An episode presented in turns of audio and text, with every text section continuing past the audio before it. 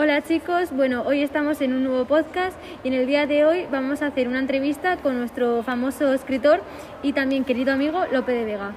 ¿Qué tal estás? Cuéntanos.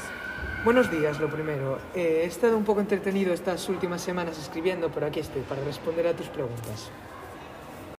Bueno, Lope, ahora empezamos con una pregunta bastante fácil. ¿Sabes más o menos cuántos sonetos, novelas o comedias has escrito?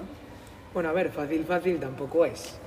Yo calculo que en mis 73 años habré escrito más o menos 3.000 sonetos, novelas y comedias, que se dice pronto, ¿eh? 3.000.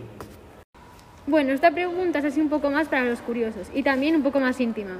¿Nos podrías decir cuál fue tu primer amor? Bueno, en mis tiempos mozos había muchas mujeres, pero de la que nunca me olvidaré fue María de Aragón.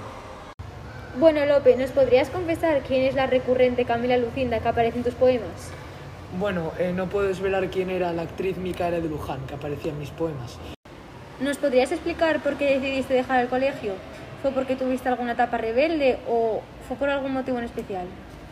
Pues abandoné el colegio, a ver, como todo el mundo, tuve una época rebelde, pero lo abandoné para ingresar en la Universidad de Alcalá de Henares.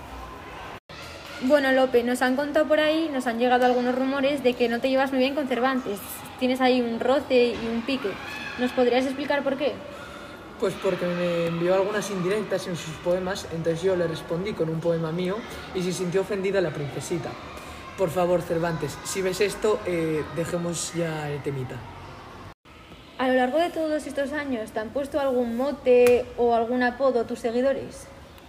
Me han llamado de todo, y cuando digo de todo es de todo, pero así algún apodo me pusieron Fénix de los Ingenios y mi buen amigo Cervantes me llamó monstruo de la naturaleza. Nos han llegado algunos rumores de que tuviste ahí unos años de delincuencia. ¿Cuántos años te desterraron de Castilla? Pues concretamente ocho años. Mi tiempo que me costó volver, ¿eh?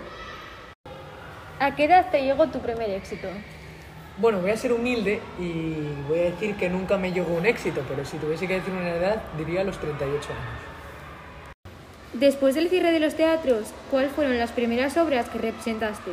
Fueron Bodas entre el alma y El amor divino, que por cierto muy buenas obras las dos, ¿eh? Ir al teatro todos los días. ¿Nos podrías decir cuándo alcanzó la fama tu poema más sonado? Uf, hace muchos años.